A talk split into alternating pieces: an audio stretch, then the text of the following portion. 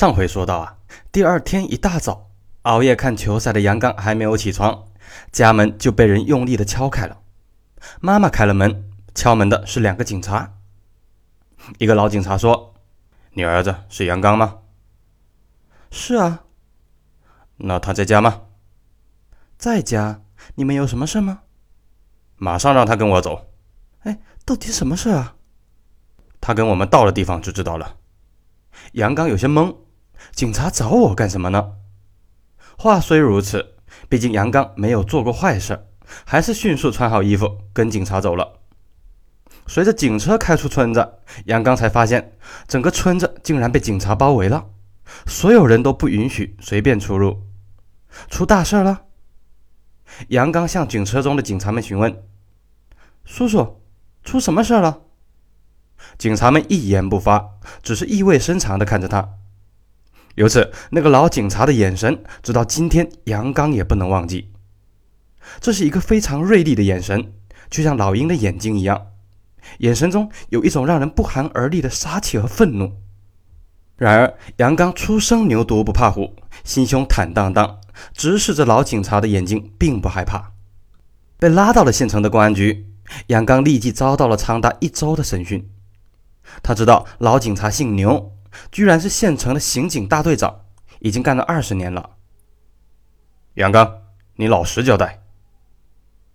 叔叔，怎么回事啊？你让我交代什么呢？你和夏梦婷是好朋友？我们是同学，关系挺好的。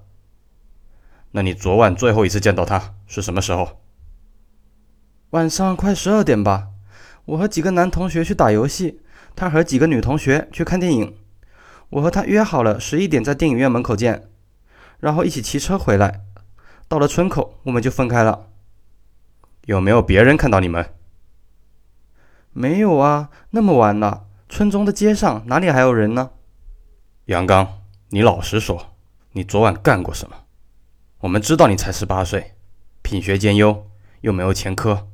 如果你主动承认，我们可以算你自首。法律上会宽大处理。什么自首啊，叔叔？什么宽大处理啊？您说我吗？不是说你还说谁？你老实交代，夏梦婷到哪里去了？杨刚此时糊涂了，结结巴巴的说：“他，他，他不是在家吗？什么到哪里去了？”杨刚，我告诉你，我们警察不会污蔑好人。但也绝对不会放过一个坏人，只要是你干的，现在就老老实实交代，不然，如果我发现了线索，这事是你干的，先把你的手脚给打断。杨刚完全不知道该如何回答，甚至顾不上害怕了。叔叔，我我求你告诉我吧，到底出了什么事了？也许牛大队长以二十年的刑侦经验来看，觉得杨刚似乎不太可能是歹徒。于是说了下面的一番话：夏梦婷昨天晚上失踪了。什什么？失踪了？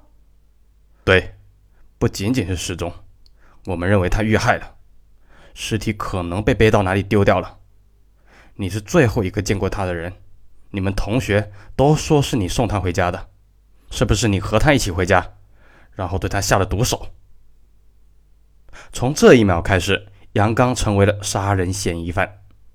几个月后，他才知道夏梦婷妈妈根本没有听他的劝告，一样天天熬夜打麻将。当天，夏梦婷妈妈直到凌晨三点才回家。刚刚推开院子门，她突然发现女儿屋里有一片火光，大吃一惊，急忙喊叫起来。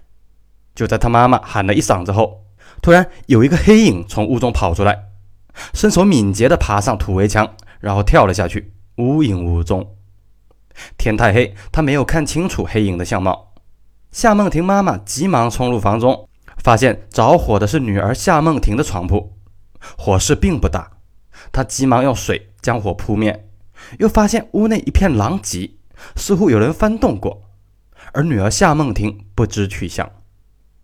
夏梦婷妈妈立即跑去报警，听说有纵火案，还有人失踪，牛大队长立即从县城赶来。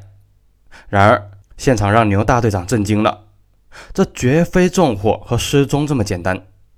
现场非常凌乱，似乎曾经在这里发生过搏斗，随后又被人翻动过。这个大村子，村民房屋都比较大，之间呢相距还比较远。当晚有个邻居隐约似乎听到有女人的呼喊声，声音不大。村子里经常有夫妻打架，他也没有在意，继续睡了。着火点是夏梦婷的床，显然是被人点燃的，被子、枕头都被烧了。好在火势不大，加上夏梦婷妈妈扑火比较及时，床还有一部分没有烧毁。法医顺利提取到血液和精液样本，床上隐约可见血迹，甚至精液的痕迹，由此推测夏梦婷可能遭遇了强奸。歹徒为了毁灭证据，点火烧毁床铺。现在夏梦婷活不见人，死不见尸，不知去向。牛大队长迅速展开侦查，第一个就发现了最后和夏梦婷见面的杨刚，将他列为嫌疑人。在警方看来，杨刚确实有一定的嫌疑。杨刚和夏梦婷关系密切，很像在谈恋爱，而杨刚又是最后见到夏梦婷的人。随后，夏梦婷就失踪，甚至遇害了。感情纠纷是很容易出人命的，有可能存在这种情况：杨刚向夏梦婷求欢，后者拒绝，杨刚一时冲动，霸王硬上弓，不慎将女孩杀死，随后放火毁灭证据的可能性。而夏梦婷的妈妈看到的那个黑影，个子比较高大，身手灵活，像是一个大小伙子，这也符合杨刚的身材。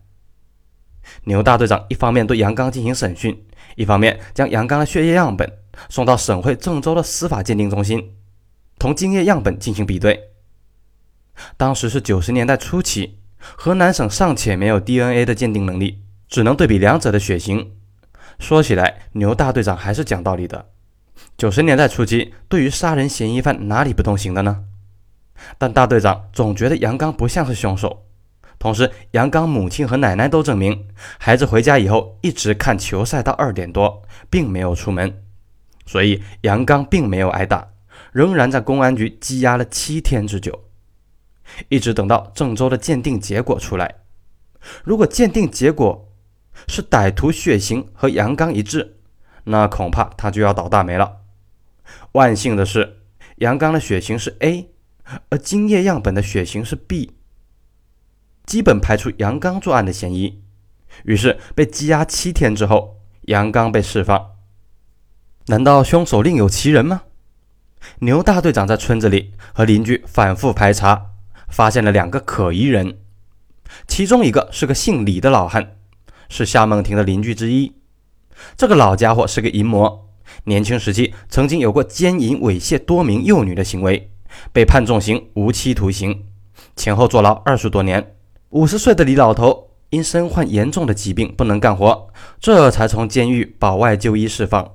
他回到村子后一人独居，因为名声太臭，村里的人都对他避之不及，没人和他来往。李老头主要靠唯一的儿子接济为生，儿子极为厌恶父亲的行为，毕竟亲爹不能不管啊，每月寄回去一些生活费。没想到李老头这家伙死性不改。根据邻居妇女反映，曾经发现他有偷窥女人洗澡和上厕所的情况。本来村里要将他再次抓走，但李老头已经六十多岁了，身患多种疾病，监狱也不愿意收这种人啊。于是乡公安只能对李老头多次训斥，让他不要再胡来了。有村民反映啊，因为邻居女孩夏梦婷长得漂亮，曾经发现李老头多次长时间盯着她看，眼光淫邪。除了李老头外，还有另外一个嫌疑人。此人说来可笑，竟然是夏梦婷妈妈的奸夫。夏梦婷失踪以后，村民立即检举，说夏梦婷妈妈作风不正派，有个情人。夏梦婷爸爸常年在军队，很少回家探亲。风骚的女人忍不住寂寞，和一个牌友勾搭成奸。这个牌友是本村姓黄的光棍汉。正经人谁做这种事呢？他懒惰油滑，家贫如洗，但身材较为高大，长相也不错。据说某方面的能力也比较强，经常勾搭周边村子的妇女。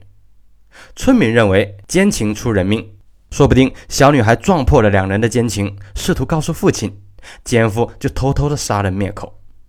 那么不过是偷情穿帮而已，奸夫为什么一定要杀人呢？很简单，因为夏梦婷父亲是军人，奸夫的行为属于破坏军婚罪，要坐牢多年。夏梦婷父亲性格强硬，一旦知道这件事儿，肯定要找他麻烦，打残打死也说不定。这个奸夫本来就是流氓无赖，可能一急之下铤而走险。还有人认为啊，黄姓奸夫是个色鬼，和多名妇女保持不正当关系，说不定他是想母女通吃。